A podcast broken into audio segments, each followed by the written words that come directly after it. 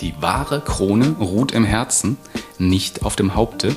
Sie heißt Gelassenheit, Glückseligkeit und kaum ein König freut sich solcher Krone.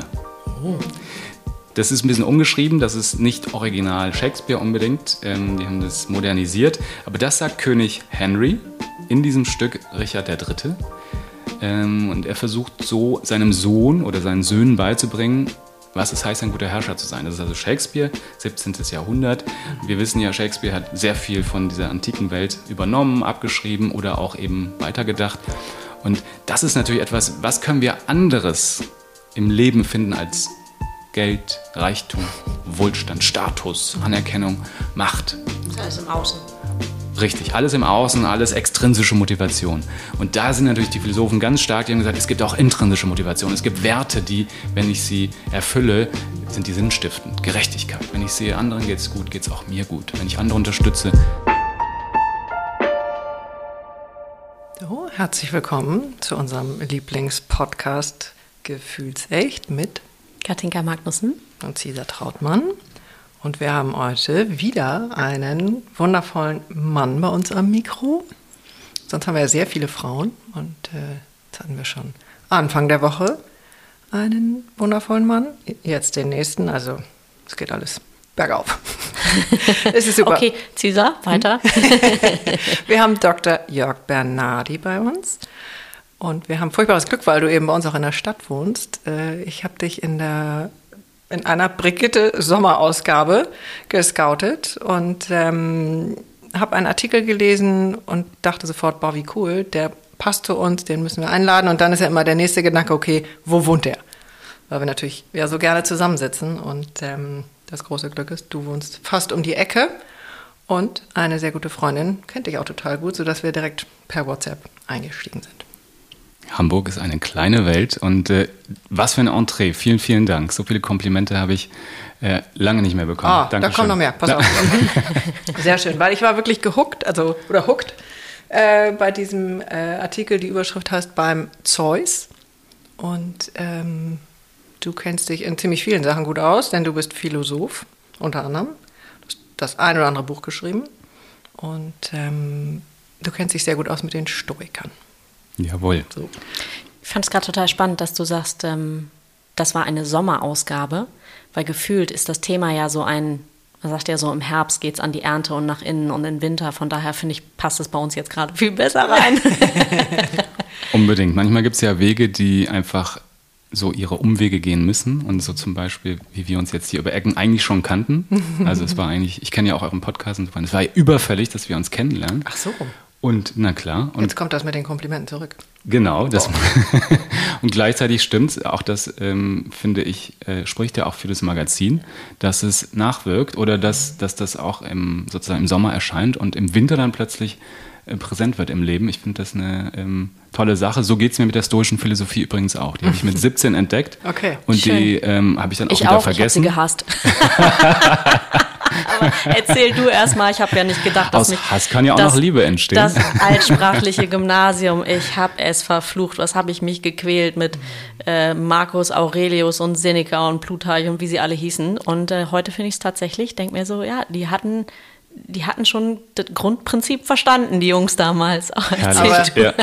das ist spannend, weil das finde ich jetzt total interessant, dass du mit 17 die schon, ähm, dass die dich schon erreicht haben, weil ich auf dem Weg hierher, du sagtest ja, nee, ich kenne das alles, Caesar, ich bin vorbereitet. Ja, du, du so, Katinka, du musst dich einlesen. Ich so, hm, ganz locker durch die Hüfte ja, aber dann kurz die Klassiker schon. durchwälzen. Ja, ja. Aber dann dachte ich, oh Gott, shame on me, irgendwie die ein oder andere, das ein oder andere humanistische Gymnasium besucht und großes Latinum und so weiter. Aber wahrscheinlich, oder nicht wahrscheinlich, sehr sicher habe ich mich mit 14 nur dafür interessiert, ob ich jetzt mir den nächsten Marco Polo Sweater finanzieren kann und wie ich das mache. Und da hatten die Stoiker nicht so viele, nicht so viel Raum, umso schöner. Von Marc Aurel zu Marco Polo. Ja. Ah. Auch eine Abbiegung, ja. Danke. Okay, gut. Aber jetzt bist du. Also die Stoiker haben dich schon mit 17 oder überhaupt das Thema. Unbedingt. Ich finde es spannend. Was ich mich gerade direkt gefragt habe, ist, ob ähm, du dich weniger gequält hattest, hättest oder ob es dich mehr angesprochen hätte, wenn man auch eine Frau zum Beispiel auf den Plan gesetzt mhm. hätte. Es gibt nämlich auch Stoikerinnen, das wissen die wenigsten, weil es von ihnen keine überlieferten Texte gibt. Aber mhm. zum Beispiel im, in, im alten Rom äh, gab es ähm, Cato den Jüngeren, der ist bekannt, ist einer der letzten, der versucht hat, die römische Republik zu retten. Also ein sehr ehrenwerter, auch ein bisschen verrückter Staatsmann gewesen, der auch manchmal nackt über die Straßen gelaufen ist, weil er sozusagen sich absichtlich dem Gespött der Bevölkerung aussetzen wollte, um sozusagen äh, aus seinem Status rauszukommen, um die Komfortzone zu verlassen, äh, weil er war ja sozusagen in der gebildeten Staatselite als, als Regierender, äh, als freier Bürger, als jemand, der viel Macht hatte und ähm, er wollte sich immer wieder von diesem Status befreien und hat dadurch die verrücktesten Sachen gemacht. Barfuß rumgelaufen, sodass alle dachten, das ist ein armer Bettler und haben ihn ausgelacht. Und er wiederum hat eine Tochter, Pocia Cato, und die ist eine sehr, sehr, sehr bekannte, war eine sehr starke, auch angesehene Stoikerin im alten Rom, äh, die auch genau das Programm gemacht hat, was zu einem echten Stoiker dazugehört, zumindest am Ende des Lebens. Die hat sich selbst umgebracht auch mhm. und war eine sehr, sehr starke Persönlichkeit. Der Tod ist ja immer ein Ausweg bei den Stoikern. Wenn die sagen, wenn alles nicht mehr hilft und Durchatmen nicht mehr hilft, dann kannst du auch einfach der Freitod ist dann auch eine Option. Genau, also Selbstbestimmung im Leben, aber eben auch im Sterben. Mhm. Da wären sie ganz von, ähm, würden sie auch heute noch vertreten. Gleichzeitig aber auch damals war es ja so, ähm, dass die äh, ja, Machtbedingungen sich schlagartig ändern konnten. Plötzlich bist du aus der Gunst des Kaisers gefallen und dann ähm, musstest du, bekamst du einen, einen äh, Haftbefehl, wurdest verbannt oder äh, dir wurde gesagt, du wirst zum Tode verurteilt. Und äh, das war natürlich Reaktion der Stoiker, weil du immer damit rechnen musstest, dass sich das Blatt wendet, äh, dass ähm, sozusagen plötzlich der Kaiser gegen dich ist und eigentlich war die Verbannung eine viel größere Bestrafung für einen Stoiker, weil da wurdest du quasi in eine Situation gebracht, der du, in der du ausgeliefert bist, in der du ja eigentlich gar Ohnmacht. keinen Einfluss mehr hast. Ohnmacht, genau. Das war viel schlimmer als sozusagen der, ähm, der, die Verurteilung zu Tode, weil da immerhin kannst du Selbstbestimmung zeigen, kannst sagen, okay, du bringst mich nicht um, das mache ich selber, aber ich folge deinem Befehl, aber in der Selbstbestimmung. Mhm. Das ist ein hohes Ideal ähm, muss man nicht teilen, aber trotzdem faszinierend. Und es betrifft eben nicht nur Männer, sondern es haben auch Frauen umgesetzt. Also es gibt einige Frauen. Und das äh, finde ich gerade einen wichtigen Punkt. Ähm, das müsste man eigentlich auch mit auf den Lehrplan setzen heute, dass es da nicht nur Männer gab. Weil wenn ich mit anderen Menschen spreche über die Stoiker, alle denken an den harten, ja. weisen Mann. Ja? Mhm. Niemand assoziiert damit eine Frau. Das finde ich schon mal äh, sehr, sehr ähm, ja, eine schöne Erfahrung, die ich seit, auch seit meinem Buch mache zum Thema, dass alle das immer mit Männern verbinden. Sehr toll. Sag nochmal, wie sie heißt, können wir uns merken. Pocciacato. Pocciacato. Mit C. Mhm. Auch so ein schöner Name. Mhm. Nee, habe ich tatsächlich, also wusste ich nicht. Tatsächlich mhm. hätte ich The auch. Iron äh, Woman heißt so, ja auch Iron Woman, die Eisenfrau. Oh. Ja. Tatsächlich hätte ich jetzt spontan ähm, ich weiß gar nicht, wer, wer sind so die, die klassischen Stoiker, sag ich mal. Marcus Aurelius ja auf jeden Fall. Unbedingt. Römischer ähm, Kaiser, wirklich vom Sklaven bis zum Kaiser. Also ähm, Epiktet war ein ehemaliger Sklave, sehr bekannt. Dieses Handbüchlein der Moral, das kann man heute noch lesen. Mhm. Da gibt es auch eine total spannende Geschichte zu. So, wir leben ja in einer, im, im christlichen Abendland, so nennen wir es ja. Und im Mittelalter ähm, hat ja das Christentum sozusagen die Oberhand übernommen in unserer Kultur und hat sich dann dieses tolle, wirklich kurze Büchlein, das man auch heute noch lesen kann, wie Epiktet genommen, hat einfach mal die Einleitung umgeschrieben, hat dem Ganzen einen neuen Titel verpasst, nämlich Einführung in die christliche Lebensführung, hat den Autornamen Epiktet rausgestrichen und überall, wo im Text irgendwie ein Stoiker zitiert wurde, zum Beispiel Seneca sagte schon, haben sie einfach Jesus reingeschrieben. Jesus Voll sagte. Kopiert, ey. Und das stand in jeder gut sortierten Klosterbibliothek, ein Exemplar von dieser Einführung in die christliche Lebensführung. Und die haben sozusagen einfach sich äh, dieses Gedankengut der Stoiker geschnappt und das als ihrs ausgegeben. Äh, insofern spricht natürlich für die Qualität der stoischen Philosophie. Mhm. Sie waren ja längst tot, deswegen kon konnte man da auch nichts mehr dran machen.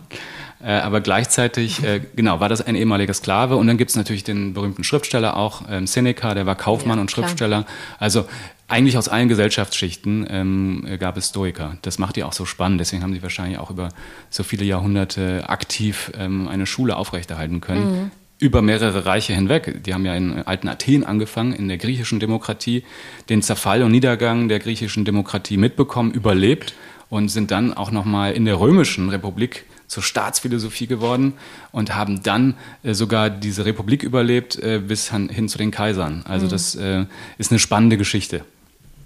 Du fragtest ja vorhin, ähm, ob mich das dann mehr gehuckt hätte, wenn, da, wenn ich von Frauen gewusst mhm. hätte. Vielleicht. Ich muss gestehen, ich habe damals dann angefangen, mich damit zu beschäftigen, über tatsächlich wahrscheinlich jetzt etwas klischeehaft Alain de Bottin damals, oh. School of Life.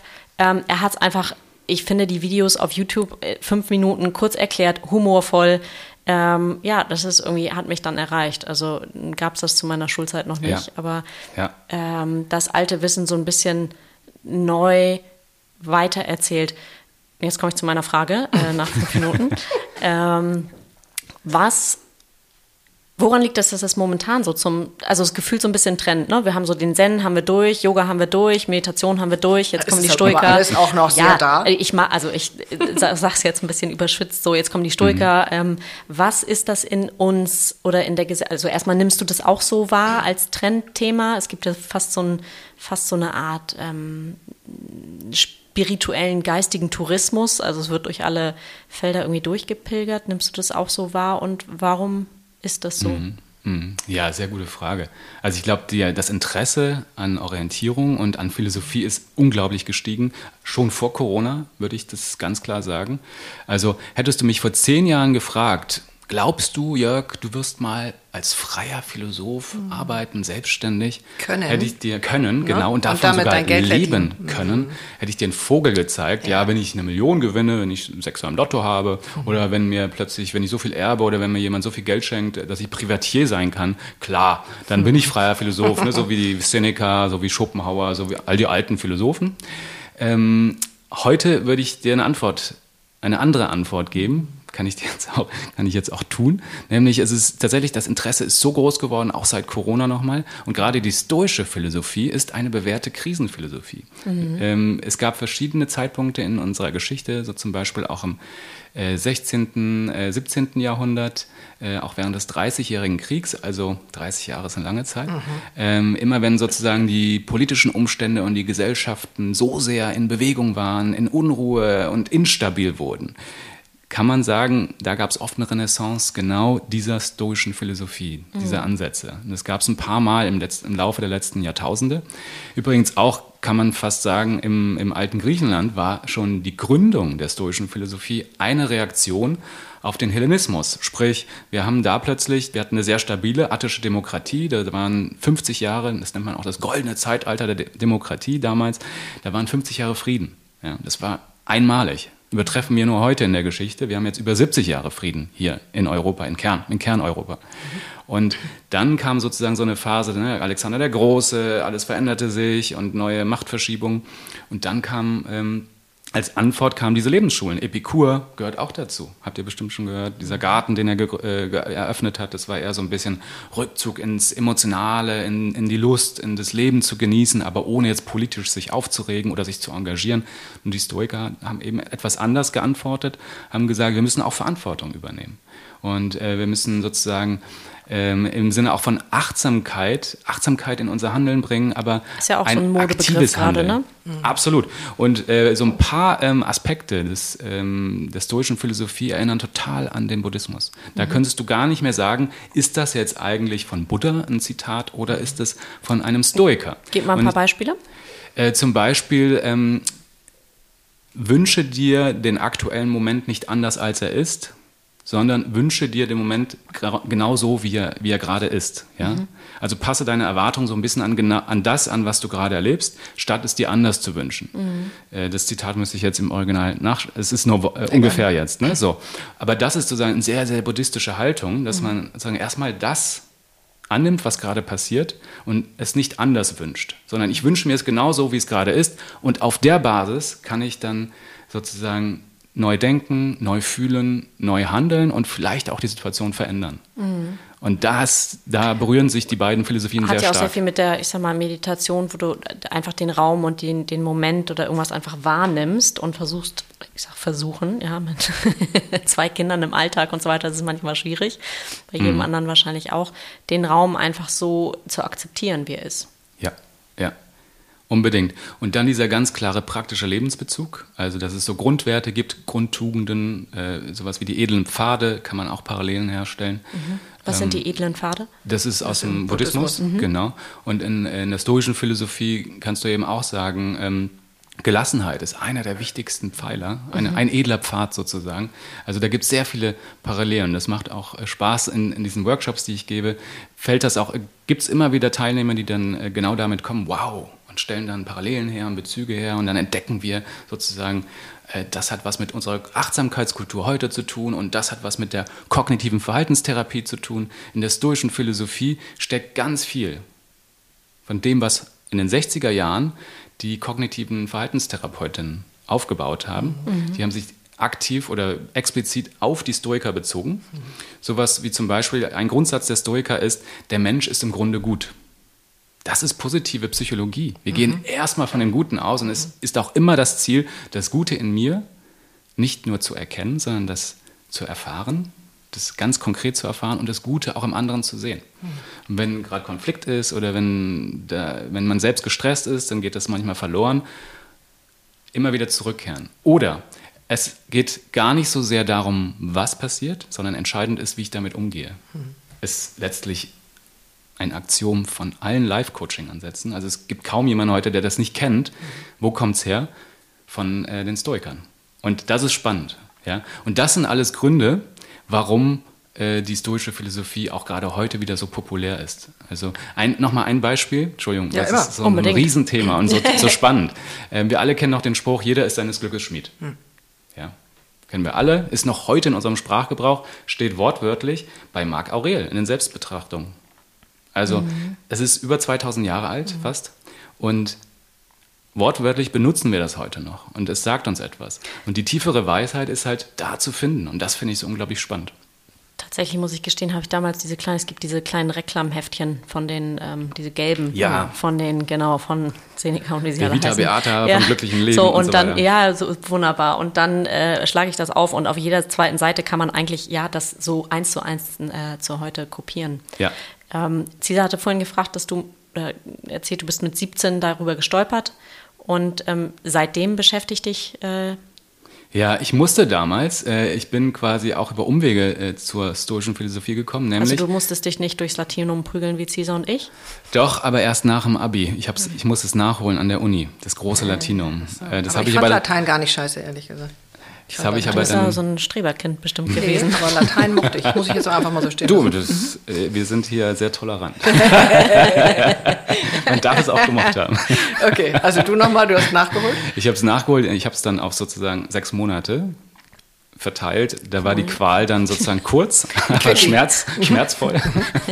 ähm, dafür habe ich andere Sprachen gehabt. Nee, ich habe Theater gespielt. Mhm. Und über das Theater bin ich an Historiker gekommen. Ich hatte eine sehr strenge und sehr kosmopolitische Schauspiellehrerin, die ähm, aus Sarajevo kam, also äh, sozusagen eine äh, Migra Migrantin, eine Flüchtlingsschriftstellerin, mhm. die hat damals auch im Heinrich Böll Haus mhm. sozusagen gelebt und gearbeitet, hat dort eine, ein Stipendium bekommen und hat diese Theaterschule nebenher aufgebaut und äh, mit ihr habe ich wirklich ein paar Stücke gemacht und unter anderem äh, ein Stück von Jasmina Reza. Mhm. Kunst heißt das. Mhm. Ist eigentlich sehr populär. Es ist das meistgespielte Stück in den letzten 25 Jahren in Europa. Mhm.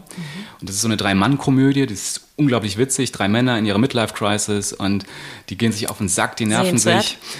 Unbedingt, unbedingt. Ähm, es ist witzig, ich habe den Dermatologen gespielt, der sich ein weißes Bild kauft. Ja, also der ist gerade geschieden, ähm, Dermatologe, etwas arrogant, ja, trägt so seine Nickelbrille und äh, hat die Kunstszene für sich entdeckt ne, im, im, Pariser äh, äh, so besseren Viertel und äh, hat ein weißes Bild mit weißen Streifen, aber Querstreifen ja, gekauft und das hat über 200.000 Francs gekostet und seine Freunde Marc äh, und Yvonne äh, nicht ganz so intellektuell versiert wie ähm, er eben und äh, die schütteln nur den Kopf und denken, was ist mit dem, der, mit dem ist irgendwas nicht in Ordnung, ne? was macht denn der los?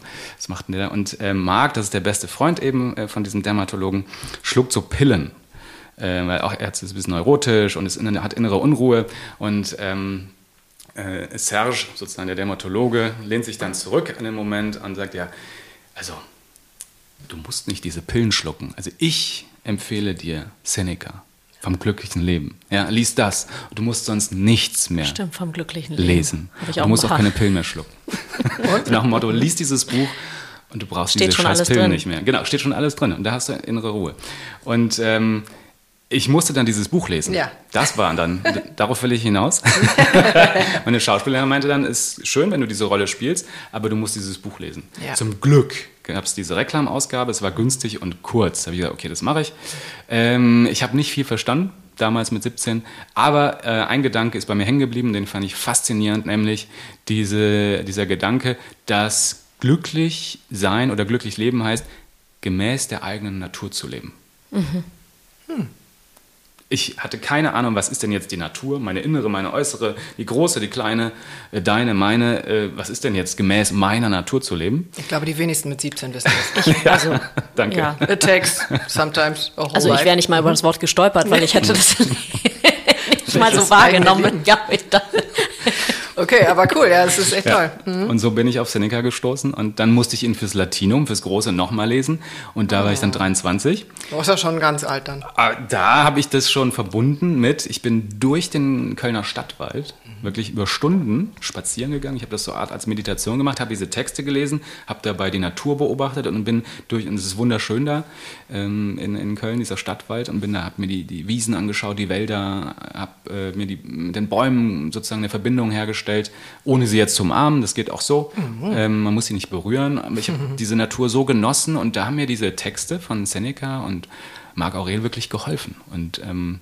da bin ich zum ersten Mal, glaube ich, für mich persönlich auch an einen viel, viel tieferen Punkt gekommen. Da habe ich gemerkt, wow, da ist auch eine Erfahrung, die nicht nur äh, sozusagen intellektuell ist, sondern die sehr emotional ist mhm. und noch darüber hinausgeht. Das ist so ein schon fast mystischer Kern, der da versteckt ist und der öffnet neue Zugänge zur Welt und ganz konkret auch zu, zu der Materie, die uns umgibt. Und ja, das, ist total schön. Das war für mich eine spirituelle Reise und das aus einer Philosophie heraus. Wir, mhm. wir reden ja hier von einer akademischen Philosophie auch, mhm. die zwar sehr praktisch ist, aber das, äh, ich habe ja akademisch Philosophie studiert an der Uni, das war natürlich so auch nicht auf dem Lehrplan. Insofern war das ja. für mich ein Zugang zur Philosophie, der auch an der Uni nie unterrichtet wurde. Warst so. du damit eher Nein. so ein, warst Nein. du damit eher so, also das ist ein bisschen absurd, was du da machst, oder also damit warst du Außenseiter, also oder individuell oder Sagen wir so, ich habe ich hab das jetzt nicht allen erzählt, dass ich das mache. Ich hab, ja. Also ne, man erzählt ja auch nicht so, ich habe heute ganz viel meditiert, das macht man ja. Und ähm, die, und die einzelnen Erfahrungen, die ich damit gemacht habe, ähm, damit redest du nur über,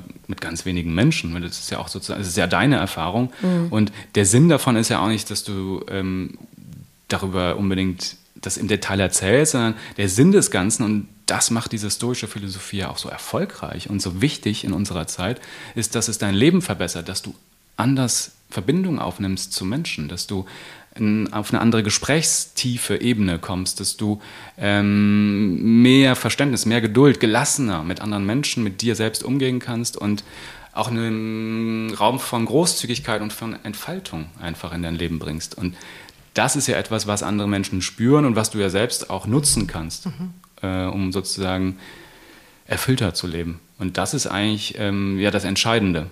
Mhm. Ähm, wer dann interessiert ist der, mit dem kann man auch dann drüber reden. Ne? Aber ähm, ich würde das immer, also da bin ich eher so, ich will nie missionieren. Das ist mir ganz wichtig. Ähm, es gibt ja viele Wege zum Glück. Und wenn das jemand ohne die stoische Philosophie macht, finde ich das wunderbar. Aber es wäre eine Bereicherung gewesen, wenn du es schon früher, wenn du dich getraut hättest, äh, zu sagen, wisst ihr was, ich bin hier gerade abgebogen. Ja. Äh, und wer geht mit? Oder Stimmt. wer empfindet es auch so, aber es weil das ja. ist ja doch sehr kopfig. Es da hätte mir damals ne? das Selbstvertrauen gefehlt, glaube ich. Ja. Das erfordert auch Mut. Mhm. Oh ja. Mhm.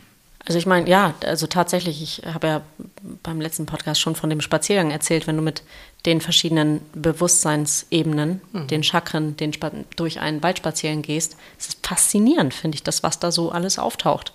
Ähm, gut, jetzt erzähle ich das hier im Podcast und hört die ganze Welt so ungefähr. Ähm, aber ja, klar, da kann sich ja jeder das rauspicken, was er eben hören will. Genau, also Fragen äh, zum Thema Chakra bitte an Katinka. nee, bitte, bitte direkt, reicht direkt an Caesar weiter. Einmal über den Tisch. Okay, an uns ja. alle bitte. Aber, also ähm, Frage, gab es für dich mal einen Punkt, wo du das Ganze, wo du gesagt hast, nee, also wisst ihr was, das ist jetzt doch irgendwie alles nichts gewesen, also wo du das an Haken gehängt hättest am liebsten und äh, die Elbe runtergespült hättest?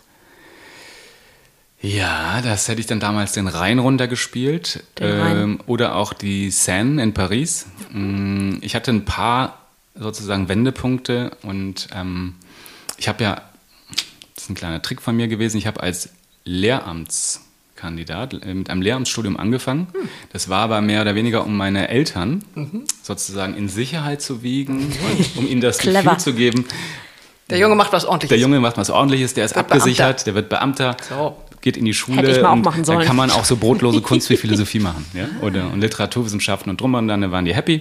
Ich auch. Ich hatte nämlich meine Ruhe, die haben mich unterstützt. Hätten sie auch so. Ne? Und äh, ich wusste aber eigentlich die ganze Zeit, ich mache hier meine Erfahrungen und mache hier interkulturelle Philosophie und drum und dran. Ich werde niemals in die Schule gehen. Das war mir immer klar. Und dann habe ich tatsächlich, bin ich irgendwann, bevor ich eigentlich hätte fertig werden müssen, in eine tiefe Krise gefallen, weil ich ja jetzt wusste, du, du kannst jetzt nicht dieses Lehramtsstudium abschließen.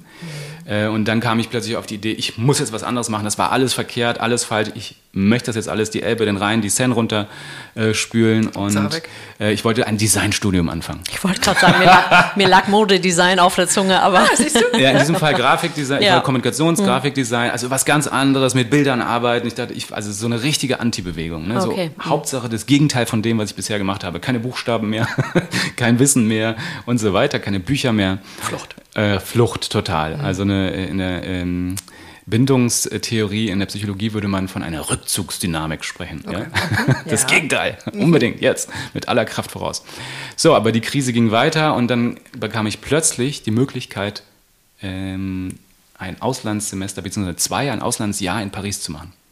Und das ist natürlich, ne, da war ich 26, 27, 26 Aber in dem gleichen Fach, in dem du warst. in Philosophie Ja. und Romanistik. Also genau. nichts mit äh, Grafikdesign. Nichts mit Grafikdesign. Natürlich haben, also ich habe, als ich das meinem Umfeld erzählt habe, haben mich auch alle angeguckt, äh, was ist denn jetzt los? Du bist doch fast doch voll motiviert und ja, du bist doch fast fertig mit dem Studium. Klar, natürlich habe ich auch merkwürdige Rückmeldungen bekommen, zu Recht ähm, wahrscheinlich. Und äh, dann gab es die Möglichkeit, nach Paris zu gehen mit Philosophie. Und da sind ja so große Geschichten und Namen wie Simone de Beauvoir, Jean-Paul Sartre, Existenzialismus, hat ja nun auch das 20. Jahrhundert sehr geprägt, Paris als Stadt.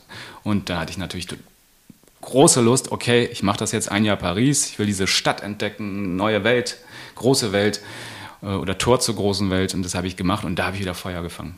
Und da war ich plötzlich wieder begeistert und habe neue Philosophen entdeckt, Wittgenstein, ne, witzigerweise. Den habe ich nicht in Deutschland entdeckt oder in Österreich, sondern in, ähm, in Frankreich, in Paris.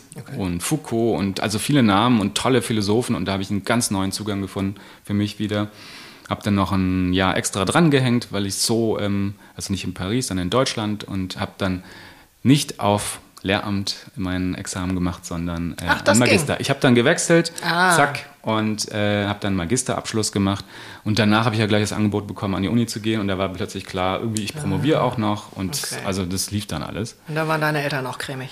Äh, als sie dann gemerkt haben, ach, der kriegt sogar eine Stelle, wird zwar jetzt nicht, ich habe dann immer noch weiter wie ein Student gelebt, ne? ist ja immer nur eine halbe Stelle, an Unis eine ganze Vollzeit und so weiter ist immer schwierig, aber ich, dann konnte ich auch besser promovieren. Also nein, die haben lange misstrauisch mir zugeschaut, aber ich glaube, das war jetzt vor Corona, kurz vor Corona, äh, haben sie mir irgendwann doch mal gesagt, jetzt, ach, ich glaube, Jörg, Könnte nicht ganz falsch gewesen sein. Ich glaube, das ist schon ganz richtig, was du da machst, die Richtung. Wow, wie alt bist du darüber geworden? 38. Okay, können wir eine, eine eigene Folge nochmal aus dem Elternthema Unbedingt. machen. Unbedingt. Wahnsinn. Ja, abgefahren. Habe ich deine Frage jetzt eigentlich beantwortet? ja, bestimmt. Welche Frage? Aber ich mein, ja. Also Identitätskrisen hatte ich auch schon mit 19, bevor ich Philosophie studiert habe. Also da hatte ich sehr stark mit Ängsten und Panikattacken zu tun. Also so, so, äh, das hat mich aber, glaube ich, auch sehr stark in die Richtung gebracht, dass ich mehr erfahren möchte darüber, wie wir eigentlich denken, fühlen. Äh, Also so ein paar sozusagen auch extremere Erfahrungen, dass es mit unserer Persönlichkeit und Psyche nicht immer ganz geradlinig geht, hatte ich, mm, würde ich sagen, ein paar in meinem Leben. Ähm, erlebe ich aber tatsächlich auch nicht nur rückblickend als sehr, sehr produktiv. Aber weil du offensichtlich da auch äh, gut, wie auch immer gut ist, äh, durchgekommen bist oder daran gewachsen bist. Ja, das war natürlich zwischen, also Angst ist nie schön, ne? oder eine Panikattacke ist nie Will schön. keiner haben. Genau, und in dem Moment denkt man auch, oder habe ich auch mal gedacht, boah, das, da kommst du nie wieder raus. Das ist so ein schwarzes Aber das Loch. denkt jeder. Ja, genau. Mhm. Ich kenne den Laden. Mhm. Ja, und ähm, klar, aber äh, gerade das Schöne ist ja, man kann ja auch rückblickend noch daran arbeiten. Mhm. Selbst wenn es eine sehr schwierige Phase war, rückblickend hat man immer noch die Möglichkeit, darauf Einfluss zu nehmen. Und da sind wir auch wieder bei der stoischen Philosophie. Mhm.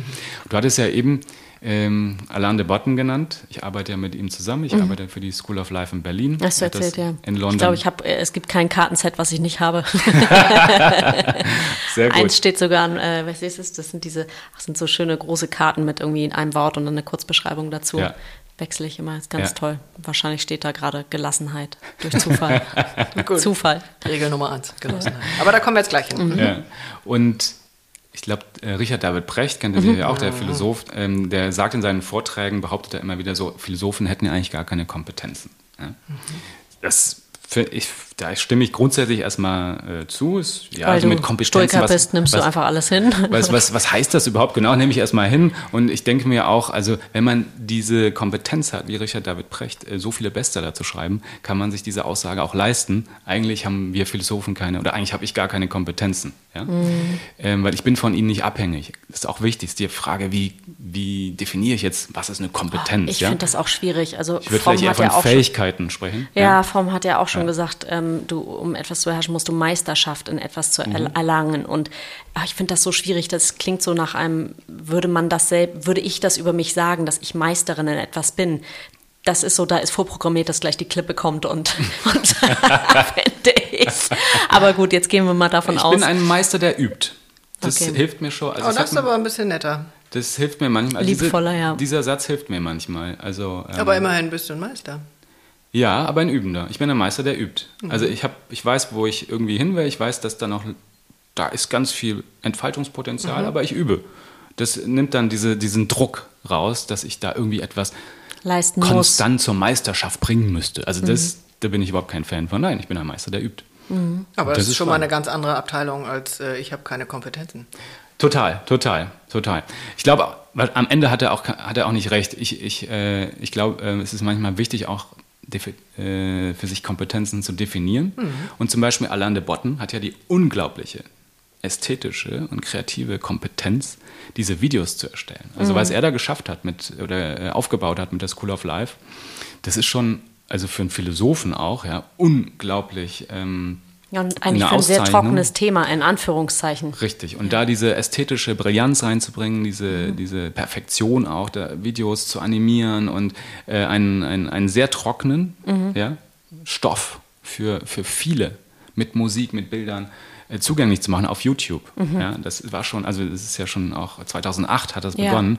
Äh, das war äh, sehr, sehr ähm, vi- visionär zu seiner Zeit. Und der hat er hat damit also sozusagen ähm, mehr oder weniger angefangen und dann gab es zur ähnlichen Zeit, so na, 2005, 2006 ging das sehr stark los im Silicon Valley, gab es auch eine Renaissance der stoischen Philosophie.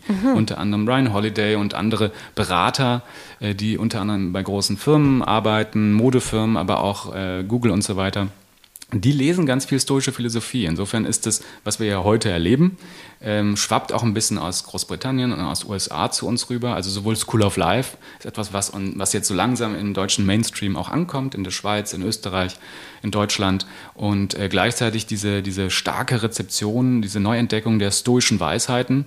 Ähm, ich habe manchmal den Eindruck, oder das kann man, glaube ich, auch ganz gut äh, sehen, dass es hier und da als Selbstoptimierung praktiziert wird. ja? Man kann ja sozusagen solche mentalen Suggestionen, äh, man kann die Stoiker eigentlich auch als Lehrmeister lesen und dann gibt es da Sätze, die muss man befolgen und es ist wieder so eine Suggestion und dann lebe ich danach und sage mir jetzt einfach so, ich bin inner, innerlich unabhängig, ich bin autark. Aber das, äh, wissen niemand, wir ja. Niemand kann mich verletzen. Ja? Wenn ich das so lese, dann ist das sehr schnell eine Selbstoptimierung, die aber auch schnell wieder verpufft. Da ist Das ist vor allen Dingen nur Kopf. richtig und das, Das ist kein hat äh, Fundament. Caesar auf Genau. unseren Spickzettel geschrieben. Vier Kardinaltugenden. Mut, Fairness, Gelassenheit, Klugheit.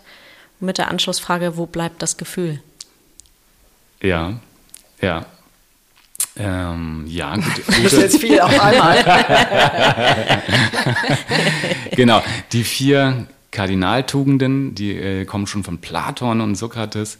Ähm, das ist tatsächlich, es fängt mit Mut an, ist ganz wichtig. Und bei Platon, ich beantworte deine Frage, äh, gibt es dieses Bild des Seelenwagens. Da sitzt der, ähm, der Wagenführer und hat die Zügel in der Hand. Und diese Pferde vorne dran, das ist einmal der Mut und einmal die Leidenschaften. Da kommen die Emotionen ins Spiel. Und der Wagenlenker vereint äh, Vernunft in sich und auch das Irrationale. Und dadurch, dass er die Pferde sozusagen mit den Zügeln lenken kann, lenkt er seine Emotionen und den Mut. Die beiden. Mit der Vernunft. Mit der Vernunft. Die er ist, also dieses Dreieck. Richtig. Und da kommen wir schon eigentlich in so ein, das ist bei ihm in der Seelenwagen, ein, ein Modell, das die Seele damals beschrieben hat. Aber da sind die Emotionen immer schon mit drin. Und mhm. es geht natürlich darum, Vernunft und Emotionen in Einklang zu bringen, miteinander zu verbinden. Das, das, ist bei Platon so, das ist bei den Stoikern so. Also äh, die haben hier und da den Ruf oder das Image, dass sie so leidenschaftslos sind, kalt, kaltblütig oder dass das so eine, so eine Kälte aus denen spricht, dass sie alle so emotionslos sehen und machen. Das ist auch ein kleiner Aspekt. Es ist manchmal auch total wichtig, sich von allem mal zu distanzieren, sich rauszuziehen und einen ganz nüchternen Blick auf dieses Universum zu werfen. Mhm. Ja, wenn ich das komplett immer nur mit Emotionen fülle, dann vernebele ich auch komplett meinen Blick auf Gut. die Dinge, die passieren. Ich als Fische tue das den ganzen Tag. Du bist die Vernebelungskünstlerin, ja, Meisterin. auch eine Stärke, ne? Auch eine Stärke. Aber ich glaube, beides ist wichtig. ich glaube auch. Also ich glaube, es geht um diese Ergänzung. Ähm, ja. Und es ist schön, dass du das jetzt auch nochmal so benennst. Ähm, ähm, weil das, was ich jetzt so gelesen habe, war auch dieses Hauptsache Kompetenz und Wissen und und und. Ich habe mich da so durchgeschraubt äh, und immer so dieses innere Fragezeichen: Wann kommt es jetzt nochmal? Also oder ich will einfach nicht nur im Kopf sein, mhm. weil ich dann eben diesen anderen Teil vollständig auslasse und irgendwie will ich es miteinander verbinden. Und das ist wahrscheinlich auch das, was du auch willst oder was die Stoiker auch gar nicht ausgeschlossen haben. Äh, und trotzdem fand ich aber total toll, äh, dieses, dass wenn wir nur im Gefühl sind und so wie du es eben auch beschrieben hast, dass eben, ob es dann das Hirn ist oder was auch immer, erzählt uns eben manchmal ja auch einen riesen Bullshit. Ja. Und das irgendwann zu unterscheiden oder da so einen eigenen roten Faden reinzukriegen, mhm. ähm, wo folge ich meinem Gefühl, weil es da lang gerade richtig ist und äh, wo, so wie du jetzt eben gesagt hast, muss ich auch mal von außen schauen und mich da rausnehmen aus dieser Abwärtsspirale. Ja. Ja, spannend. Also gerade weil du jetzt den Kopf nennst, mhm. das ist ja sozusagen unsere Schallzentrale. Ja. Kann man sehr nüchtern auch betrachten, mhm. kann man ja auch mit der Kann man so sehen. Man kann das auch so sehen, dass es im Bauch ist. Unbedingt. Und Hirn, Hirn und Bauch sollten ja miteinander kommunizieren. Tun Besser sie auch ständig. Tun sie ja dauernd. Ja. Eben, mhm. tun sie auch, sollten wir. Genau.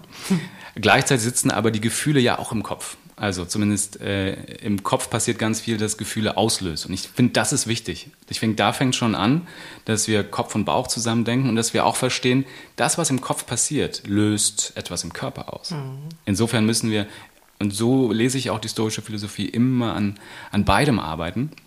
Und ich komme zu den Gefühlen, die Kardinaltugenden sind natürlich, muss man auch so, so verstehen. Es geht ja um Mut, Gerechtigkeit, Gelassenheit und Weisheit. Und das muss man auch so sehen. Das war ja auch sozusagen damals waren Zustände, da waren viele Monarchien, da war viel Ungerechtigkeit, da waren Tyrannen an der Macht. Das heißt, es ging darum, das war eine sehr pädagogische Aufgabe der ganzen Philosophen damals. Es ging auch darum, den Kaisern und äh, Königssöhnen irgendwie klarzumachen, wenn ihr gute Herrscher sein wollt oder gute Menschen sein wollt, dann braucht ihr Leitlinien, Werte, nämlich Mut, Weisheit, Gerechtigkeit, ähm, Gelassenheit. Ansonsten werdet ihr keine guten Herrscher, ansonsten werdet ihr Tausende von Menschen leiden lassen, mhm. töten und so weiter. Es hat eine sehr ethische, eine sehr stark ethische Dimension. Und eben nicht nur nach Macht zu streben. Ja, ich war gestern im, äh, hier im Theater, Shakespeare, äh, Richard III. Ich habe mir das Zitat jetzt extra von gestern notiert. Mhm. Die wahre Krone ruht im Herzen, nicht auf dem Haupte. Sie heißt Gelassenheit, Glück, Seligkeit und kaum ein König freut sich solcher Krone. Oh. Das ist ein bisschen umgeschrieben, das ist nicht original Shakespeare unbedingt, ähm, die haben das modernisiert, aber das sagt König Henry in diesem Stück Richard III. Ähm, und er versucht so seinem Sohn oder seinen Söhnen beizubringen, was es heißt, ein guter Herrscher zu sein. Das ist also Shakespeare, 17. Jahrhundert. Wir wissen ja, Shakespeare hat sehr viel von dieser antiken Welt übernommen, abgeschrieben oder auch eben weitergedacht.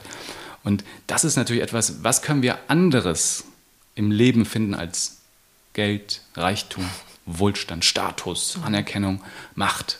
Das heißt im Außen. Richtig, alles im Außen, alles extrinsische Motivation. Und da sind natürlich die Philosophen ganz stark, die haben gesagt, es gibt auch intrinsische Motivation. Es gibt Werte, die, wenn ich sie erfülle, sind die sinnstiftend. Gerechtigkeit. Wenn ich sehe, anderen geht es gut, geht es auch mir gut. Wenn ich andere unterstütze, unterstütze ich auch mich. Wenn ich Selbstfürsorge praktiziere, dann ist es nicht nur für mich egoistisch, sondern auch für andere. Das hängt alles mehr zusammen und da waren die Stoiker ganz stark. Da hängt auch das Universum, sozusagen der Kosmos, mhm. da fängt, hängt alles mit allem zusammen. Also das, was wir heute vielleicht auch etwas kitschig hier und da in Filmen haben. Ja, ähm, also ich finde es nicht kitschig. Eben, super, Dankeschön. Ja. ja. Äh, und da, äh, da hatten die auch so eine Grundintuition, da fängt das Gefühl schon an. Ich würde sagen, das ganze Stoische, Philosophiesystem basiert eigentlich auf einer Grundemotion, auf einer Grundintuition, dass mhm. alles in einer Harmonie miteinander verflochten ist. Und da fängt es an. Und dann kommt tatsächlich der Umgang mit Emotionen und das geht bei, der, bei den Stoikern immer über Akzeptanz. Mhm. Das ist ganz wichtig. Also das, was heute viele in der ACT-Theorie, in der Psychologie, ähm, also ähm, Commitment ähm, sozusagen. Es geht immer darum, dass wir radikal akzeptieren, was wir gerade fühlen. Und die Stoiker ist ja sind Meditation schlussendlich auch nichts anderes. Ja. Eckhart Tolle sagt auch das Gleiche. Genau. So, genau. Kann man jetzt alle möglichen nennen. Mhm. Genau. Und ja. der hat auch Marc Aurel gelesen, das ist ganz klar. Also mhm. der kennt die alle, natürlich. Mhm. Er hat es nicht erfunden. Na, genau. Ich glaube, das sagt er auch immer. Ne? Ich erzähle euch gar nichts Neues. so fängt er doch immer an. Ähm, und das ist halt spannend, weil ähm, was, äh, was, was wir nämlich daraus ziehen können, ist, dass es eigentlich keine negativen Emotionen gibt. Das, was wir heute als negative Emotion bezeichnen, das ist ein Etikett, was unglaublich destruktiv ist und überhaupt nicht ähm, unserer Entwicklung förderlich ist. Mhm. Sondern wenn wir Wut haben, dann hat jede Wut hat einen nützlichen, produktiven Kern. Also gerade negative Ressourcen, Trauer, Angst, Wut, Ärger, Schmerz, Schmerz da gibt es überall einen unglaublich produktiven Kern, den wir als Ressource nutzen müssen. Noch ein Beispiel. Also, wenn ähm, ich mich zum Beispiel im, in der Zusammenarbeit mit Kollegen ärgere, ja, dann ist es gleichzeitig die Ressource, eine extra Portion Energie und Kraft, um entweder in die Auseinandersetzung zu gehen und um das zu formulieren, was ich erwarte, was ich machen möchte. Oder es ist die Kraft, die ich brauche, um es selbst für mich zu verändern, ohne die also anderen. Stichwort Selbst- und Eigenverantwortung, was du Richtig. vorhin gesagt hattest. Richtig. Und statt, dass wir Wut in uns reinfressen, Ärger in uns reinfressen und wir glauben, wir dürfen das nicht zeigen. Ja, es ist natürlich eine Frage, wie wir die Wut zeigen äh, einfach nur, ich glaube, das wird auch schon mal ziemlich stark gemacht, dass wir unseren Gefühlen einfach immer freien Lauf lassen und Wutausbrüche und so, bin ich kein Fan von. Das äh, wäre auch nicht stoische Philosophie, einfach alles frei laufen zu lassen. Ich glaube, da würde man auch den Buddhismus falsch verstehen, alles mhm. einfach nur mhm. ähm, anzunehmen und laufen zu lassen. Nein, es geht natürlich um eine Form von Selbstbeherrschung, aber dass wir sozusagen das, was in uns schlummert, auch als Ressource bewusst annehmen und transformieren möglich idealerweise. Und es vor allen Dingen ja zu uns nehmen. Ja. Erstmal. Ja. ja. Also, weil wir sind ja ganz schnell, wenn wir wütend werden, der andere ist der Arsch. Richtig. Ja. Bei uns bleiben. Scheiß Politesse ja. oder weiß der Kuckuck was. Also ja. Beim Autofahren gerne. Egal wobei. Also, das ist ja häufig der erste Moment, boah, der nervt mich so, die nervt mich so, mhm. weil das Falsche gesagt, das Falsche getan, nicht pünktlich, keine Ahnung. Ja. Also das ist ja eine so riesige Übung, ähm, genau. das wieder ein bisschen wegzuschieben oder zu sagen, was ist nochmal meins? Also was, ja. was ist gerade los? Und dann der nächste Schritt. Ja, und das ist innere Ruhe für die Stoiker, bei sich zu bleiben. Das heißt nicht, dass wir in einem Meer von inneren Ruhe schwelgen und schweben. Den ganzen da, Tag auf dem Kissen sitzen müssen. Richtig, und dass da vor allen Dingen keine Wogen sind und dass alles geglättet ist. Im Gegenteil, mhm. ich kann komplett bei mir sein und innerlich ruhig obwohl da gerade unglaublich viel Wut und Unzufriedenheit in mir ist. Aber sobald ich mir ihrer bewusst bin und sobald ich weiß, was sind die Ursachen meiner Unzufriedenheit, was kann ich verändern, was muss ich vielleicht auch mit anderen klären, dann kommt eine innere Ruhe, obwohl ich unzufrieden bin. Oder das schließt sich nicht aus. So, und das, das finde ich auch ganz wichtig, mhm. dass innere Ruhe und Gelassenheit eben nicht bedeutet, wir ruhen in uns und es gibt keine Emotionen, die sich regen oder äh, nein, natürlich gibt es die. Und das ist auch gut so. Und das ist, ähm, finde ich, der Ansatz, den auch heute die meisten Psychologen vertreten. Und da ist die historische Philosophie so aktuell. Man muss hier eben aber nur auch dementsprechend lesen. ja, man muss auch ein bisschen sozusagen von heute mitnehmen. Das steht ja da eins zu eins so nicht drin, sondern dann braucht man auch das ein bisschen das, die Erfahrung aus dem eigenen Leben, mhm. dass man das auch mal erlebt hat. Inwieweit kann denn auch Trauer mich mal auf ein Thema aufmerksam machen? Ja? Oder zu verstehen, dass Trauer auch auf andere einen negativen Einfluss haben kann. Dass man versteht, ja, ich fühle mich traurig und das ist eine Schwere, die in mir ist. Und ähm, manchmal ist das für andere auch unangenehm. Also, Wieso ist das unangenehm? mh, wenn du in deinem Umfeld eine Person hast, mit der du zu tun hast und die immer wieder traurig ist.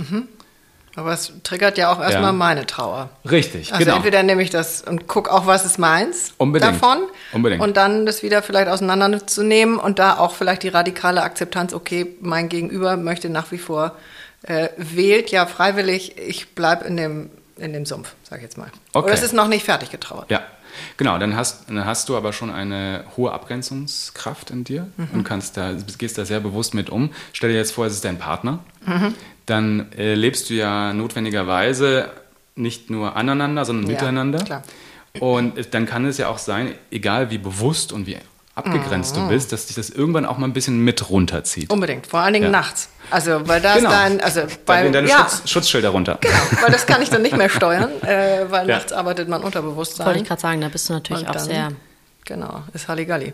Genau. Mhm. Und das in der Partnerschaft zu verstehen, dass die eigene Emotion, die eigene Schwere, aber auch die eigene Leichtigkeit, wir können ja auch über Stärken sprechen, Ja. einen Einfluss haben auf mein Umfeld. Auch das gehört zur emotionalen Intelligenz. Auch das haben die Stoiker versucht zu verstehen, dass wir eben nicht eine eigene Welt nur für uns sind, abgegrenzt, sondern im Gegenteil, wir sind alle vernetzt zum Beispiel über Stimmungen und Gefühle. Und das eine ist, meine eigenen Emotionen zu verstehen, das andere ist, die Emotionen anderer zu verstehen und dann, wie wir uns da gegenseitig auch beeinflussen. Und Empathie bedeutet eben auch zu verstehen, dass mein Wut, mein Ärger, aber auch meine, meine Freude ansteckend sind. Das ist ganz schön. Das, ähm, ich habe gerade, steigt in mir so dieses Bild auf von dem, von dem Wald, wo ja auch die, die Pilze und die Bäume, die sind ja an der Oberfläche und stehen da alle so rum, wie wir jetzt hier auch am Tisch sitzen. Und man denkt, die würden alle frei stehen, aber im Grunde genommen sind die ja alle unter der Erde über ein riesiges Geflecht verwoben, ähm, wo Energie, wo was auch immer fließt, welche Weisheit, keine Ahnung. Und so ist es, glaube ich, ähm, mit den Menschen auch. Also wir sind zwar irgendwie autark unterwegs und trotzdem ist es irgendwie connected. Wow, vielen Dank. Tolles, tolles Bild. Und letztlich, der Baum hat ohnehin sehr viel mit uns Menschen zu tun. Wenn wir das jetzt mal als Sinnbild für den Menschen nehmen, dann, wir können nämlich heute, also ich habe mich ja viel mit Wissenschaft beschäftigt, finde ich auch wichtig, Psychologie. Also wenn wir über Achtsamkeit und über Bewusstsein reden, dann muss, müssen wir auch so ein paar Fakten haben. Ne? Und dann natürlich in der Erfahrung. Das ist, ohne das läuft gar nichts. Aber Bewusstsein und Körper, wie hängen die eigentlich miteinander zusammen? Also ihr beschäftigt euch ja auch viel, und ich höre es in den Gesprächen ja auch immer wieder mit Achtsamkeit, Meditation, Tanz. Yoga, Tanz, genau, Bewegung, Bewegung, so. Ja. Und Das sind für mich noch böhmische Dörfer. Jetzt genau. Und wir können ja zum Beispiel wissenschaftlich immer noch nicht sagen, wie entsteht jetzt eigentlich genau das Bewusstsein in uns? Ja? Warum sind wir anders als ein Baum oder als ein Tier, was unser Bewusstsein angeht? Wir können ja reden, selbst reflektieren und so weiter. Und wir wissen nicht mal, wo fängt eigentlich unser Bewusstsein an und wo hört es auf. Wir wissen, dass es da Neuronen gibt, wir wissen, dass es Rückkopplungseffekte gibt. Wir können das materiell so ein bisschen verstehen, analysieren, aber das Bewusstsein selbst als Phänomen, wo, jetzt mal hier, wir sitzen hier zu dritt am Tisch. Wo fängt euer Bewusstsein auf und wo, äh, Entschuldigung, wo fängt es an und wo hört es auf? Also an eurem Körper? Nein. Nein, Ja, das ist genau. ein bisschen wie Also- das Energiefeld. Wo hört das auf? Wann fängt Also das an? die- Also Genau. wir sitzen ja sozusagen in einer Bubble. Genau, wir Und haben, wir haben Körper, genauso. wir haben Leib, wir haben das Bewusstsein und wo, wo fängt es an, wo hört es auf, können wir wissenschaftlich nicht sagen. Und wenn wir jetzt den Baum nehmen, das Verhältnis von Körper und Bewusstsein ist eigentlich wie das von Wind und Baum. Und wenn sich im Baum die Blätter bewegen durch den Wind, dann ist das eigentlich ein sehr, schönes Symbol für die Wechselwirkung zwischen Geist und Körper. So funktionieren Mhm. wir. Wir wissen nämlich gar nicht, wie sie miteinander verbunden sind. Naja, Körper wir sehen es und nur Geist.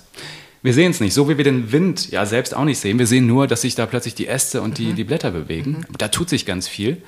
Und woher wissen wir denn, dass nicht Wind und Bäume, wie sind sie miteinander verbunden? Naja, das ist Ja. eben auch dieses alte Wissen, Ja. ähm, was ja kein neuer Spuk ist, sondern alles ist eben miteinander verbunden. Und die Bäume äh, kommunizieren ja nicht nur unter der Erde, sondern dadurch, dass sie insgesamt äh, eine Verbindung fühlen zu dem anderen. Und ich glaube, dass das wirklich eben ein großer, großer Mangel ist, den wir heute haben, warum auch immer, ähm, dass wir uns eben nicht verbunden fühlen und dann abdriften in wohin.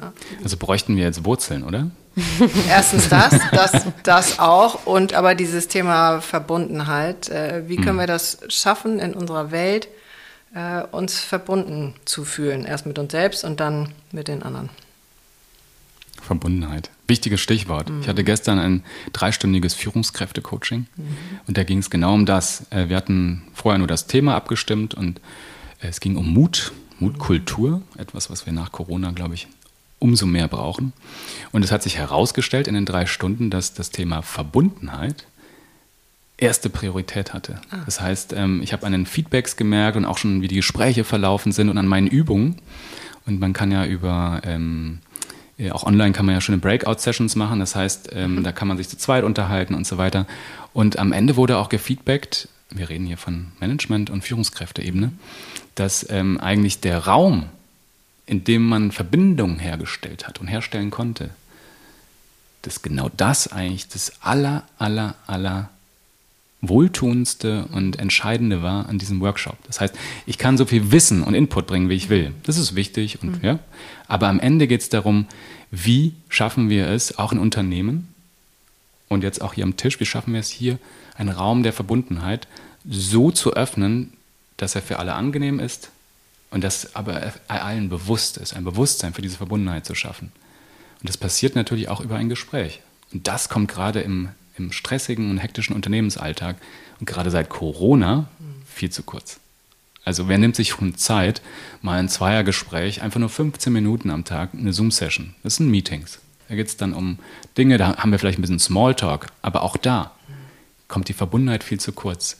Und das müssten wir eigentlich gerade seit Corona, und da bin ich eben sehr, sehr stark auch von den Online-Medien überzeugt, es geht auch über Zoom und so weiter, mhm. wenn wir nicht zu viel online sind permanent. Also wer, wer schon fünf Stunden am Tag am Bildschirm hockt, der hat in der sechsten Stunde keine Ressource sagen, mehr. Die Anthroposophen würden ja sagen, ja. das äh, schafft Löcher im Astralkörper der Seele. ähm, aber äh, von daher, ich ja. glaube, ja, es ist ein, ein großartiges Tool unserer Zeit, was wir nutzen können. Ja. Und am Ende geht es. Auch ökologisch, immer, ne? Ja, mhm. absolut. Und trotzdem. Die Natur gehört auch dazu. Und trotzdem mhm. ist es wichtig, dann auch wieder raus in die Natur zu gehen und eben den Gegenpol. Also am Ende geht es ja immer um die Balance irgendwie zu schaffen. Oh ja. So. Verbindet uns das eigentlich? Ich gehe jeden Tag seit Corona noch verstärkt, ich habe ja einen Hund, ich gehe jeden Tag zwei bis drei Stunden in der Natur spazieren, wandern. Sehr gut. Seit Corona jeden Tag. Es gibt, also egal ob es regnet, schneit. Hast du vorher nicht gemacht? Nicht so konsequent, nein. Mhm. Das hat Corona wirklich gebracht. Und auch dieses Schreiben, ich hatte ein bisschen Zeitdruck. Das Buch musste, äh, der, ich hatte einen Vertrag unterschrieben, der etwas. Welches der Bücher? Äh, der kleine Alltagsstoiker. Mhm. Das Buch über die Stoischen. ist mein Corona-Buch sozusagen. Mhm. Und das, da hatte ich ein halbes Jahr nur Zeit mit Recherche. Ich okay. musste erstmal alle Klassiker wieder lesen. Wow und dann wirklich dieses Konzept überhaupt erstmal wieder erstellen. Ich musste es ja, ne, zehn Gelassenheitsregeln, also wie konzipiere ich das für mich, welche Themen sind das und so weiter. Und dann äh, das wirklich runterschreiben. Und da brauchte ich eine unglaublich stabilisierende und tragfähige Routine. Und dazu gehörte unter anderem morgens früh aufstehen, positive Gedanken direkt raus. Also niemals direkt an den Schreibtisch, das habe ich gelernt, sondern aufwachen, erste Gedanken anschauen, reflektieren, aufstehen, ab in die Natur, ab in den Wald, durchatmen, Raum erleben, Musik hören von mir aus, Weite erleben, Natur aufnehmen, äh, sogar ein bisschen mit der Natur kommunizieren. Ich mhm. frage mich nicht, wie das geht. Ich tu, wir tun es einfach. Es passiert. Es funktioniert. Und äh, genau, die, irgendwie gibt es da Informationen, hm. Austausch. Ja? Mhm. Nicht nur ja, zwischen alle Bäumen. schon mal einen Baum gefragt, so und wie gehe ich jetzt damit um? Meistens kriegt man eine Antwort. Wenn auch nicht vielleicht in dem Moment unbedingt immer, aber. Kriege ich immer klar. relativ instant eine. Schnell, ja, okay. Bei mir dauert es manchmal ein paar Stunden, zeitverzögert. Ach so, echt? Okay. Aber dann ist die Antwort umso besser. Vielleicht der falsche Baum, musste erst ein paar Umwege nehmen. ich glaube, da ist alles richtig. Die, die zehn, ähm, du hast es eben genannt, deine zehn äh, Gelassenheitsregeln. Gelassenheitsregeln für jemanden, der jetzt sagt, okay, also Stoiker irgendwie, der Begriff, der zieht mich gerade irgendwie, Thema Gelassenheit, wäre was für mich. Mhm. Ähm, was sind die zehn oder wie geht jetzt jemand, der damit überhaupt keine Berührungspunkte hat und jetzt nicht gerade sich auf äh, ja, Seneca und Co. stürzen will? Mhm. Wie gehen wir rein, unabhängig davon, deine Bücher zu lesen, natürlich? Also, das ist natürlich erstmal die Feststellung, dass ich mich entwickeln kann und will. Ich glaube, damit fängt es an. Wenn ich gar nichts verändern will in meinem Leben oder glaube, ich muss das gar nicht, weil ich weiß genug, ich habe auch genug Kompetenzen und es läuft eigentlich. Ich hätte da jetzt einen passenden Spruch, aber den spare ich mir jetzt mal an der Stelle. Gut, da muss man nichts verändern. Genau, dann würde ich sagen, es sind die Historiker nett zu leben. Ja, wunderbar. Ja. ähm, und dann tut man das sehr schnell als ah, das ist ja Lebenshilfe, ja, mm, äh, ab, genau. Das ist nicht für mich, das ist nur für die, die Lebenshilfe suchen. Ich suche das ja gar nicht. Ähm, aber für alle anderen, die eben äh, für sich ein dynamisches Selbstbild als erstrebenswert erleben, für die ist die Stoiker wirklich gefundenes Fressen und äh, das fängt bei Selbsterkenntnis an. Also ein dynamisches Selbstbild. Ja. Kannst du da noch zwei Sätze zu sagen? Das ja, toll. Es gibt ein statisches, statisches Selbstbild, das heißt, dass ich äh, an, eine, an, an unveränderliche Eigenschaften auch glaube. Also ich habe einen Charakter, der ist so und so und mhm. das bleibt auch so. Bis also, die Kiste zugeht. Mhm. Genau. Mensch mhm. mit einem statischen Selbstbild, wenn du die fragst, äh, wie wirst du so in 15 bis 20 Jahren sein, wirst du dich verändert haben. Ja, so ein bisschen hier und da, ich werde halt älter, aber im und Grunde bleibe ich der gleiche. Mhm. Ja. Sind äh, wir wieder bei Marco Polo angekommen. genau. Genau, ich habe vielleicht ein XL statt L. Marco Polo bleibt aber gleich. ja, und Seneca und Marc Aurel stehen immer noch im Regal, ja, ja, ungelesen. Genau. Bei den Nachbarn. Okay, gut. Mhm. So. Und äh, wenn ich aber ein dynamisches Selbstbild mir aneigne, dann glaube ich daran, dass ich veränderbare Eigenschaften habe, dass meine Persönlichkeit veränderbar ist und zwar ein Leben lang. Mhm. Ich glaube auch daran, dass äh, nicht Talent unbedingt entscheidend ist für das, was ich erreichen will, sondern dass ich über Disziplin, dadurch, dass ich ähm, dranbleibe, Fleiß und Übung, mhm. Dass ich über Übung die Ziele erreichen kann, die ich mir setze, wenn sie realistisch sind. Ne? Ich kann jetzt nicht als gelernter Koch sagen äh, mit 45 und jetzt werde ich Opernsänger. Geht manchmal, oh. ja. Also äh, äh, wie heißt es, Britain's Got Talent oder so macht es möglich mhm. manchmal. Mhm. Aber ähm, das ist eher die Ausnahme und nicht die Regel, aber die Ausnahmen sind ja gerade auch inspirierend. Und ähm, Selbsterkenntnis bedeutet eben genau das bei, den, bei der stoischen Philosophie, das mache ich auch im ersten Kapitel. Resilienz fängt damit an, dass ich mir ein dynamisches Selbstbild aneigne. Und dafür muss ich mich selbst erkennen, aber auch meine Grenzen. Das ist eben nicht nur die positiven Ressourcen anschauen, wer bin ich und was mache ich, gehört alles dazu. Ich muss auch meine Grenzen kennen. Wo ähm, kann ich mich vielleicht auch nicht mehr erkennen, wo muss ich mehr vertrauen als erkennen. Erkennen ist immer noch sehr rational. Irgendwann geht es auch um Vertrauen, Grundintuition und so weiter. Da gibt es verschiedene Ebenen. Und dann geht es weiter mit innerer Ruhe. Wie kann ich gelassener äh, mit mir und meinem Körper umgehen? Dafür muss ich auch ein bisschen mein Gehirn besser verstehen, dass äh, da bestimmte Regionen wie die Amygdala zum Beispiel losfeuern bei Stress, dass es verschiedene ähm, Strategien gibt, die evolutionär in uns angelegt sind, wie zum Beispiel Flucht, Erstarren oder Angriff. Ja, das haben wir alle in uns.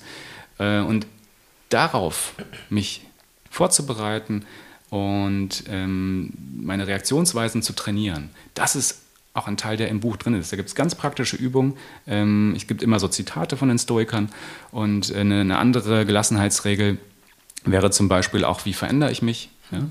Ähm, da hat übrigens auch die Brigitte, Brigitte Redakteurin darüber geschrieben, Aha. über ähm, darüber, Jetzt was das mit ihr gemacht hat und mhm. wie sie sich in den sechs Wochen verändert hat. Und da gibt es auch ganz klare Studien zu. Die Zufriedenheit wächst. Ähm, es gibt eine ähm, Gruppe, die sich seit, ich glaube, elf oder zwölf Jahren jetzt trifft. Da gibt es, das Stoicon heißt es, ist äh, in, in, in, England. Ähm, da treffen sich alle möglichen Experten, aber auch Praktizierende der stoischen Philosophie. Und die haben eine Umfrage gemacht vor ein paar Jahren. Die sagen, alle negative Emotionen nehmen ab. Also die, die es wirklich regelmäßig praktizieren, Stoizismus. Negative Emotionen nehmen ab, positive nehmen zu und die Lebenszufriedenheit allgemein nimmt zu.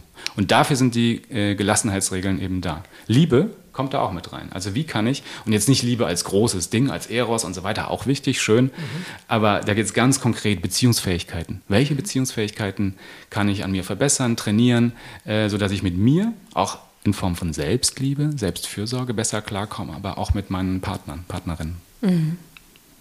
Also von Liebe und Vergänglichkeit. Wie gehe ich mit der Vergänglichkeit um? Ein wichtiges Thema. Bei den Stoikern immer mhm. ein wichtiges Thema. Weil ohne Auseinandersetzung und ohne Akzeptanz der Endlichkeit meines Lebens, persönlich, aber auch kollektiv. Es geht ja nicht nur darum, dass wir unser Leben verlieren irgendwann, wir müssen ja auch mit Verlusten umgehen in unserem Umfeld, Eltern. Wie gehen die Stoiker damit um? Ähm, es gibt verschiedene Wege. Ein ganz radikaler ist, dass äh, du dir mal eine Zeit lang vornimmst, jeden Tag über den Tod zu meditieren. Mhm. Und wirklich dir jeden Tag äh, deinen eigenen. Definiere Zeit lang? Mal über zwei, drei Monate. Oh, jeden Gott. Tag. Muss nicht lange sein. 10 mhm. bis 15 Minuten. Ähm, dieses Memento Mori in die Richtung, dass du einfach dich daran erinnerst, ich werde sterben, ich bin endlich, ich habe vielleicht so und so viel Zeit, ähm, 50 bis 60 Jahre, je nachdem, wie alt man so ist. Mm, und darüber nachzudenken, was möchte ich als vergängliches Wesen in dieser Zeit, ich als Persönlichkeit noch alles schaffen. Also einfach so ein bisschen drüber nachdenken, aber auch das, ähm, ich habe das eine Zeit lang zum Beispiel auch meinen Eltern gemacht. Einfach daran zu denken, es wird eine Zeit geben, in der sie nicht mehr physisch ansprechbar sind und da sind. Sie hm. leben ja in mir weiter und auch in meinen Geschwistern. Und, und was hat das mit dir gemacht oder mit dem? Mm, das ist schmerzhaft. Und das ist äh, auch eine gute Übung der Selbsterkenntnis, aber auch um sich weiterzuentwickeln, um zu gucken, wie gehe ich mit dem Schmerz um, weil ich werde in ein paar Jahren, irgendwann, wenn es soweit ist, werde ich ohnehin diesen Schmerz, an diesen Schmerz kommen. Der wird sich noch verändern bis dahin und vielleicht wird dann auch wieder alles anders, aber nichtsdestotrotz, äh, Verluste von anderen Menschen sind immer schmerzhaft. Und äh, das ist ein, ein ganz wichtiges Prinzip der Stoiker, ähm, dass wir uns schon vorher damit auseinandersetzen und das einfach so auch ein bisschen uns da einüben und einen Umgang damit lernen, bevor es passiert. Insofern ist es sehr präventiv. Also man könnte, ähm, müsste ich mal überlegen, wie man das am geschicktesten macht, aber man könnte sogar bei den Krankenkassen stoische Philosophie sowie die kognitive Verhaltenstherapie als Präventivprogramm, als Präventivtraining eigentlich anerkennen lassen. Ja. Das ist das große, heilsame medizinische Potenzial der stoischen Philosophie.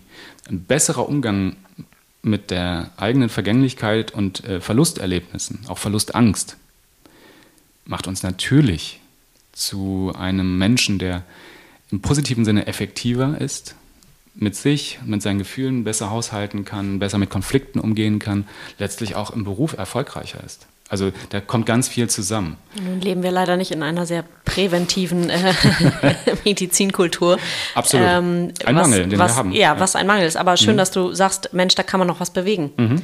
Ähm, also speaking of was hinterlässt man und an welchen Schrauben ja. versucht man zu stellen. Ja.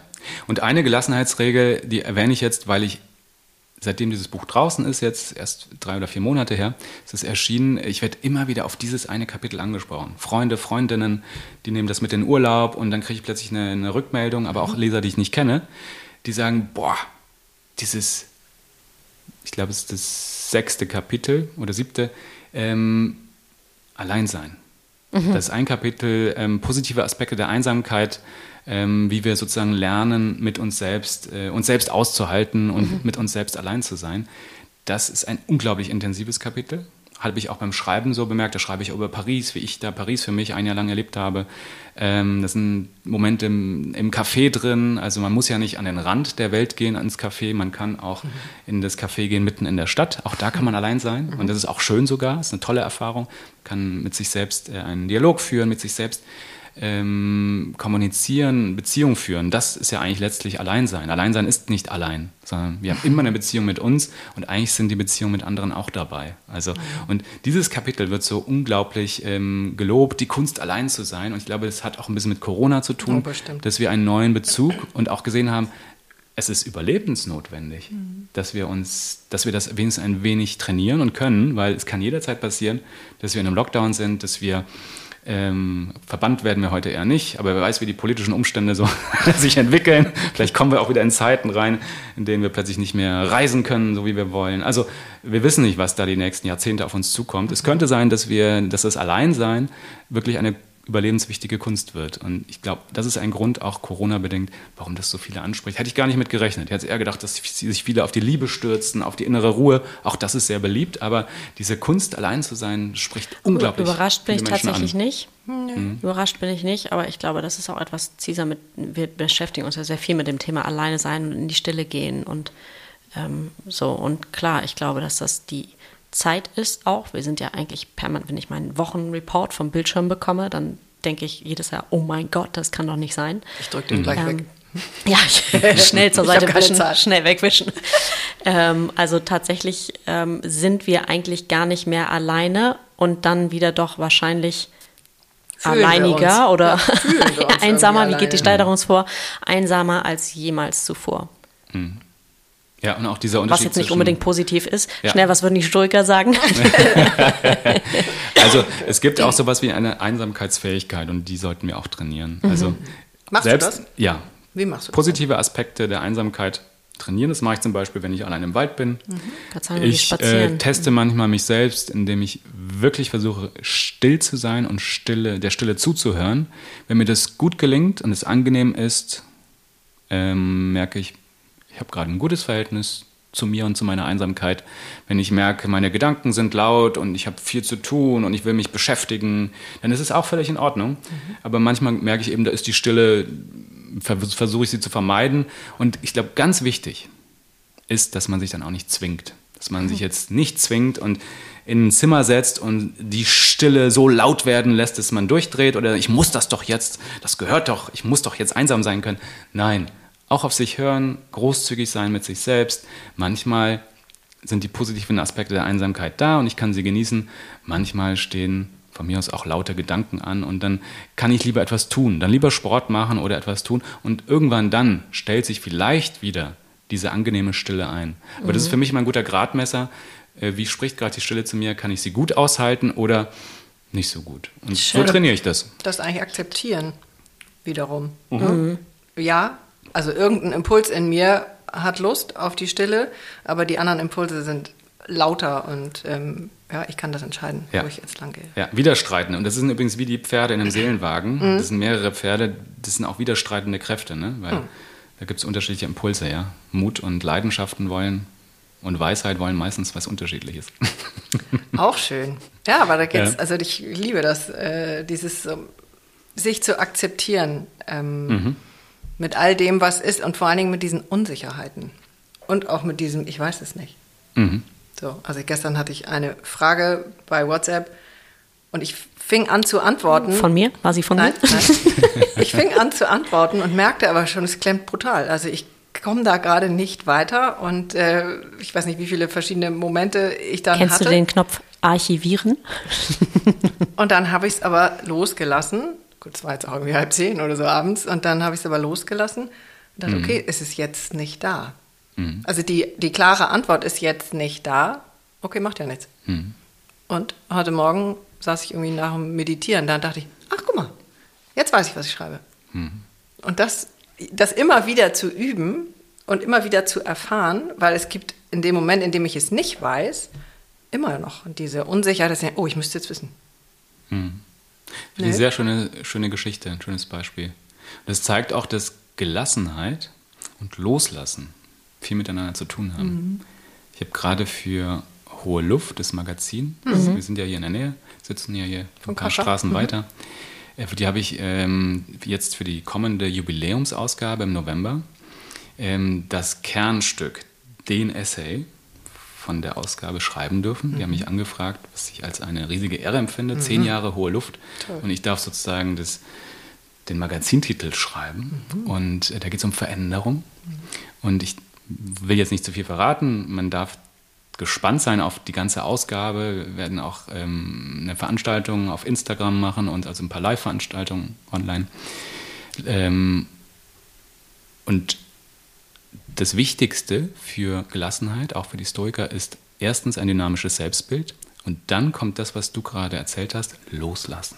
Die Fähigkeit, die Erwartungen, die wir uns selbst setzen und den Druck, den wir uns damit ja auch machen, loszulassen. Nicht an starren Plänen auch festzuhalten. Das ist für die Stoiker, also man denkt bei Gelassenheit immer eher an Konsequenz, Disziplin, äh, Durchsetzungskraft. Ich halte an etwas fest, das ist unser Klammerreflex. Ja?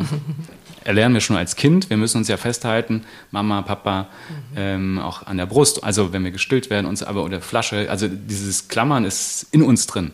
Und das nehmen wir mit, auch in unsere emotionalen Erlebnisse und äh, in die mentalen Gedanken auch. Wir, also ich kenne das auch, Ideen und Gedanken festzuhalten. Ähm, und vielleicht ein Beispiel, wenn ich mir was vornehme, ähm, auch mit der WhatsApp zum Beispiel, ich will das aber jetzt erledigen. Ja? Oder eigentlich, das ist für mich immer der Klassiker, ich habe einen Tag frei, ähm, und äh, möchte jetzt, keine Ahnung, einen Spaziergang machen und dann kommt aber eine Nachbarin oder irgendjemand ruft an, dann ist für mich immer die Frage, also ich will doch jetzt eigentlich das machen, was ich mir vorgenommen habe. Ich will doch jetzt mein Ding durchziehen, Fahrradtour machen und so weiter. Und dann merke ich aber, ah, nee, da ist aber jetzt gerade eine Situation, die ist wichtig oder da lasse ich mich drauf ein. Das ist dann loslassen. Ich lasse von meinem ursprünglichen Plan sozusagen ab und lasse mich auf das Neue ein. Das ist nicht immer richtig unbedingt. Da kann man auch mal sozusagen einen Fehler machen und merken, ach, hätte ich, hätte ich lieber das gemacht, was ich mir eigentlich vorgenommen hätte. Ist auch manchmal wichtig, das zu trainieren. Mhm. Gleichzeitig dieses Loslassen können. Nicht immer daran festzuhalten, was man sich jetzt vorgenommen hat am Tag, ist auch für die Gelassenheit eine wichtige Übung. Und warum nicht auf den nächsten Tag verschieben? Dann mhm. schreibt sich eine WhatsApp, kenne ich überhaupt vom Schreiben grundsätzlich. Oder ich habe dann plötzlich einen viel klareren Gedanken. Ich habe eine Frage heute, meistens brauche ich eine Nacht und am nächsten Tag ist die Frage für mich mhm. ganz anders. Mhm. Kann ich das formulieren? Ja, sehr schön. Spannend, auch dass beide, also ich lasse jetzt mal los, dass ich nicht die Türklingel ausgestellt habe. Zum ersten Mal. Vielleicht war das die Erinnerung, dass äh, wir, ja, wir auch sind auch in Raum und Zeit über, leben. Ja, absolut, wir sind auch schon weit drüber, aber ich finde es so spannend und ähm, schön auch, dass das Wort loslassen und Gelassenheit, weil das Wort lassen haben, also es einfach, ja, lassen, mhm. also das ist mhm. auch nochmal ganz schön gerade. Loslassen, sein lassen, freilassen. Mhm. Laufen lassen. Laufen, Laufen lassen, lassen, sich gehen lassen. gehen lassen. Also nicht im Sinne von, das Kommen hatten wir lassen. neulich. Mhm. Ja, also es passieren lassen. Mhm. Da sind wir wieder von Let the Story Unfold. Let the Story Unfold. genau. genau. Wer auch immer da rein möchte. Vielleicht ist es der Postbote und bringt uns ein Marco Polo-Shirt. was auch immer du bestellt hast, Katinka. Ich, hab, ich wüsste nichts. Also im Zweifel. Ähm, das ist für die Nachbarn. Doch, tatsächlich, ich habe ein, ah, ähm, jetzt. jetzt. kommt das, die Beichte über Amazon bestellt, einen anthroposophischen Seelenkalender mit kleinen Gedichten, Wochengedichten. Oh. Fand ich ganz süß irgendwie. Hm, so ein kleines altes Büchlein. Ach, guck mal. Vielleicht ja. ist da auch ein Zitat von Historikern drin. Bestimmt, ich werde gleich nachgucken. Vielleicht äh, ist der Postbote noch da oder es liegt im Briefkasten. Sehr schön. Leider sind wir schon durch. Ich könnte jetzt noch so drei, vier Stunden hier sitzen. Ja, ich hätte ähm, auch tausend ja. Fragen nach den Wurzeln und ob das schon immer so war. Und äh, aber das machen wir in Folge Du meinst, ob Menschen mal Wurzeln hatten? Nein, aber ich finde es schon also ganz spannend, wie du, wie du heute mit dir umgehst und ob das schon immer war. Und wenn du mhm. sagst, die Wut durfte die frei laufen als Kind, das prägt uns ja mhm. auch sehr und so weiter. Aber ich würde sagen, dass äh, ja, da steigen wir beim nächsten Mal ein. Sehr gerne. Wenn Vielleicht sitzen einladen, wir nochmal hier. Wenn ja. wir dich nochmal einladen dürfen. Jetzt Weil wir haben wir die Sachen ja. live, genau. Und die Sachen ja nur angerissen. Ähm, obwohl das auch nicht stimmt. So, ich weiß nicht, ob du das weißt, dass wir räuchern zum Schluss. Mhm. Und du kannst etwas ins Feuer geben, du kannst etwas befeuern, ähm, du kannst was hier lassen. You can choose. Mhm. Machen wir mal an hier den Spaß.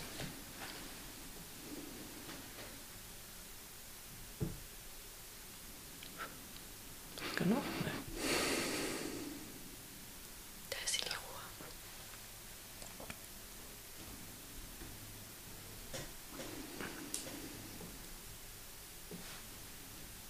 Genau.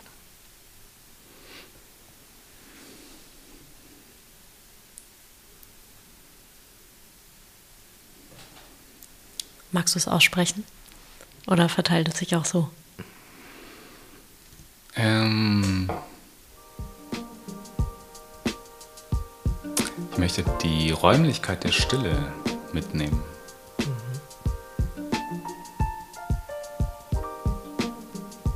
Das heißt, die Räumlichkeit der Stille. Was heißt das für dich? Also, finde ich jetzt. Dass Stille nicht nur in mir ist, sondern um mich herum. Dass sie eine Quelle ist, die wir jederzeit anzapfen können. Nicht nur in uns. Es gibt dieses tolle Zitat von Marc Aurel, das ist in uns eine, das ist eine sehr mystische, ein sehr mystisches Bild. Es gibt in uns eine Quelle, die nie versiegt, eine Quelle des Guten.